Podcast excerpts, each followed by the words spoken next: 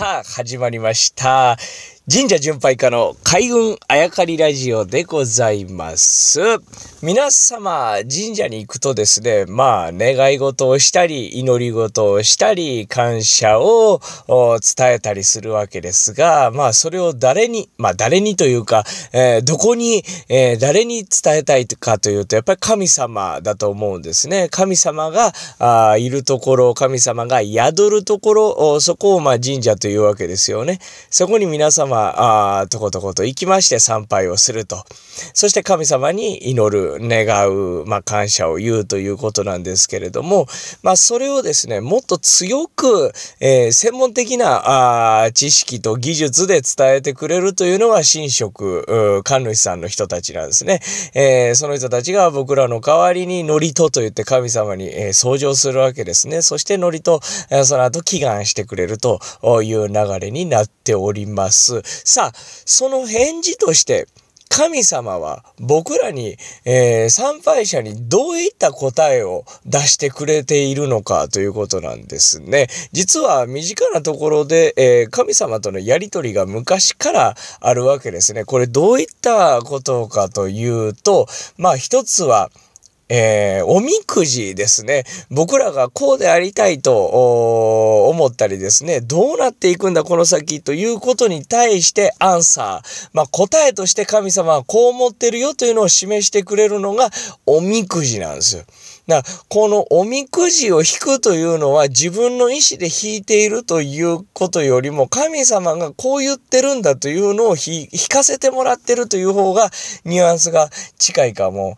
しれないですね。それともう一つ神様はどう思っているのか、えー、今年どうしたらいいのか、今年どういう風な時期に田植えをしたらいいのか、どういう風な時期に政治を、祭りごとを進めていったらいいのか、そういったことに関して神様のアンサーを、答えをいただく、これが占いなんですね。まあ、占い、か、あの、カタカナのとというような、まあ、ほとんど同じ形の漢字、裏という、えー、漢字がありますけど、これはもう占う、占いという意味ですね。昔はこういった官僚がいたと言われていて、しっかり占ってですね、吉凶、朝廷に、えー、掃除をしていた、決めていたという話で、でございます。例えば、亀の甲羅を焼いたりとか、あする、これを木木、亀の占いとと書いて木木と呼んだりしますけど、まあ、あの、塔という字ですね。カタカナの塔という、裏という字は僕と読みますから、亀にあの字で木木と言ったり、あとは鹿の角とか、えー、動物の骨盤とか焼いて、その日々の入った形を見てですね、どうしたらいいかというような決めていたというか神様がそうしろと言っているというようなことだと言われています。だから、浦部さんとかね、えー、裏に部屋のえー、兵と書いて、浦部と読みますが、浦部さんというのはもう、そのまんま昔、えー、そういったお仕事をされていた、あ家系だということがわかるわけですね。えー、僕とか浦とか入ったあ名前の人たちは、ご先祖様はきっとそういったお仕事をされていたんでしょうね。で、占うという、また別の、よく見る占うという字がありますね。まあ、あれにもいろんな意味があると言われてます。僕が、奈良とかですね、和歌山とか、あ三重とか、あの辺り、で、山奥ですね、えー、参拝していた時のことです。まあ、有名な神社があるわけですが、えー、そこの横にですね、まあ、とても綺麗な山奥ですから、えー、三股あになった川がある。まあ、二つの川の流れが合わさるところというのはすごくエネルギーが強いという昔から言われているそうですね。そこに、えー、九州の方からずっと統制してきた初代天皇の神武、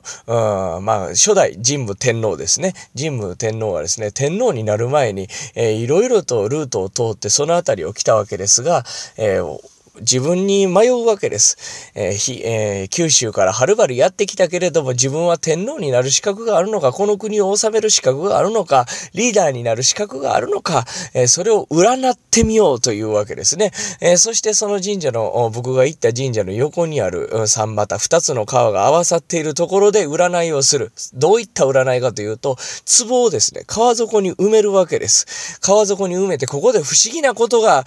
起きたら、自分は神様様に認められている不思議なあことが起きたら自分は神様に認められている存在だということにしよう。しかし、何も奇跡が起こらなければ自分は凡人であると、この国を治める資格がない。さあ、どういったことになるか、壺を埋めまして、川底から何が起こったか、壺の中からブクブクブクブクブクと魚が生まれてきた。魚が飛び出してきた。川にいっぱい魚が出てきた。これは奇跡だということで、神武天皇は自分が天皇に即位する決意をしたと言われています。その魚、魚辺に占いと書く鮎だったと言われています。鮎はなぜその字を書くかというと、その出来事から、えー、漢字がそうなったと言われているそうです。鮎の話でした。